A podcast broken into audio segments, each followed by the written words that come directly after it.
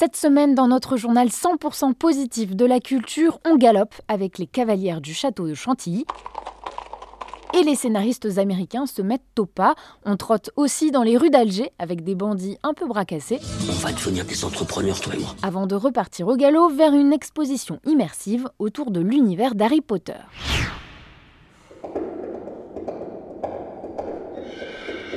Lorsque les lumières s'éteignent, un cheval en ombre chinoise apparaît. Nous sommes sous le dôme des grandes écuries du château de Chantilly. C'est là que se donne chaque semaine Totem, un spectacle équestre planant et virevoltant. Symbole de force, de puissance et de beauté. Sur la petite scène ronde, une vingtaine de chevaux, mais aussi des poneys, des ânes se succèdent pour raconter l'histoire du cheval à travers le monde. 14 cavalières entrent en piste et sous elles, les chevaux cessent de trotter ou de galoper pour se mettre à danser.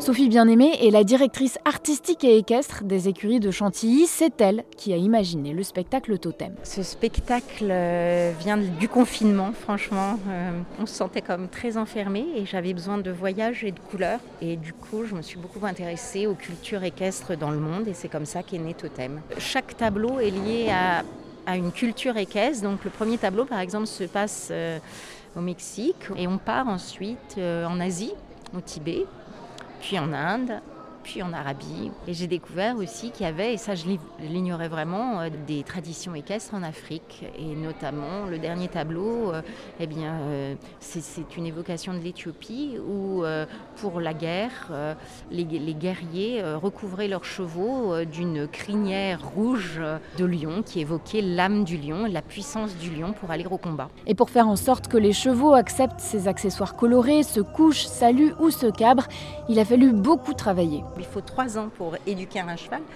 pour au moins qu'il aille sur la piste. Mais ensuite, il faut euh, des années pour qu'il fasse tous les exercices de, haute école. C'est vraiment euh, un animal euh, extrêmement sensible. En effet, très peureux. Donc, vous allez lui présenter un petit bout de chiffon. Ça va être un petit bout de chiffon. Puis petit à petit, on va agrandir le bout de chiffon qui va devenir peut-être un drapeau. Mais on va prendre le temps de le faire. Comme ce sont des éponges, ils ressentent tout. Si vous êtes nerveuse, il, est nerveux, et si vous êtes calme, il est calme. Donc c'est un travail zen. Dans le public se mêlent touristes étrangers, familles et amis, séduits par les chevaux, mais aussi les danseurs et même un voltigeur qui fait son petit effet.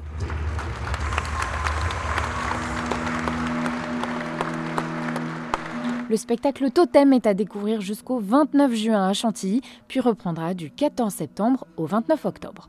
Vos séries préférées sont-elles menacées? La question peut paraître ridicule et pourtant elle se pose. Car aux États-Unis, les scénaristes sont en grève depuis plusieurs semaines maintenant et si cela continue, on pourrait bien en ressentir durement les effets jusque sur son canapé. Pour comprendre ce qui se passe, il faut revenir à la fin du mois d'avril. La Writers Guild of America, le syndicat des scénaristes qui compte 11 500 membres, est alors en négociation avec les studios Objectif, protéger leurs conditions de travail et leur rémunération. Mais les deux parties n'ont pas réussi à se mettre d'accord. La grève a donc commencé le 1er mai.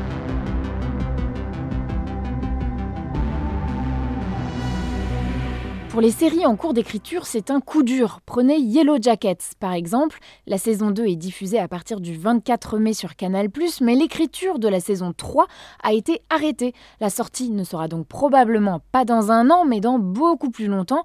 Même chose avec la très drôle Abbott Elementary sur Disney+. La saison 3 est stoppée net, il y aura du retard et peut-être même une saison raccourcie. Ok.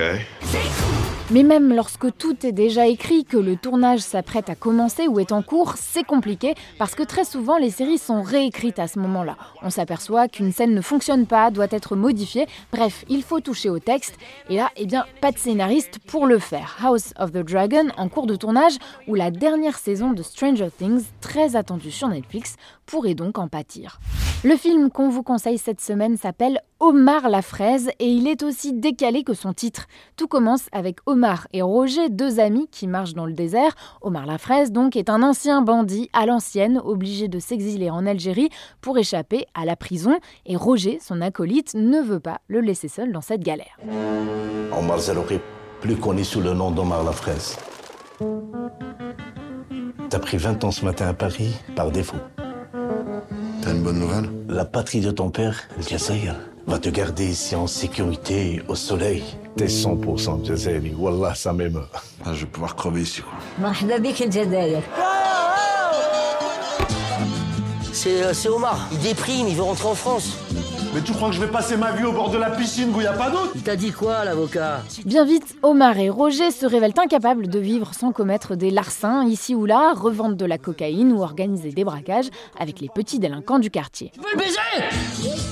Va devenir des entrepreneurs, toi et moi. On va faire de l'oseille. Dans ce pays, tu veux devenir millionnaire Faut commencer milliardaire. Le style, ça me rappelle quelqu'un. Vous êtes des durs, hein. Dans le rôle principal de ce film complètement barré, souvent très drôle, Reda Kateb apporte à Omar la fraise ce mélange de malice et de bagou un peu pathétique. Benoît Magimel trouve quant à lui une nouvelle fois un costume à sa mesure. Son Roger en Marcel dégoulinant, braillard, faussement caïd est absolument délicieux. De la joie de vivre. Je suis qui Je suis ta puce, moi Et ces racines, je veux qu'il renoue avec. Santé. Ouais.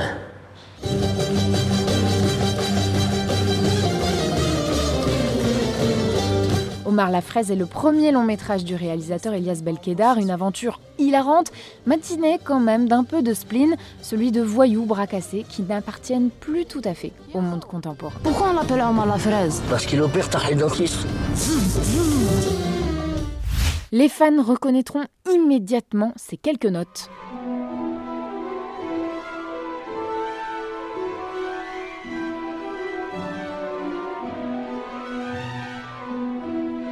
Harry Potter, le sorcier le plus célèbre de la planète, vous donne rendez-vous à Paris Expo, porte de Versailles, jusqu'au 1er octobre.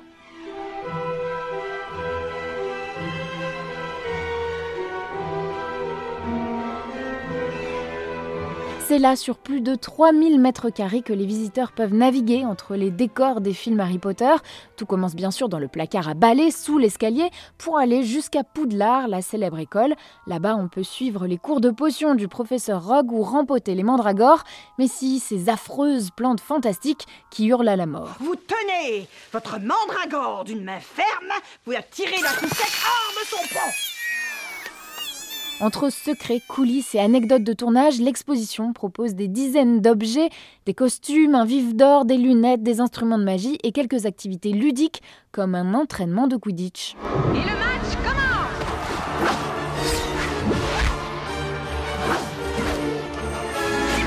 L'exposition itinérante a déjà séduit des millions de spectateurs aux États-Unis et en Autriche. Après Paris, elle poursuivra son tour du monde jusqu'en Asie.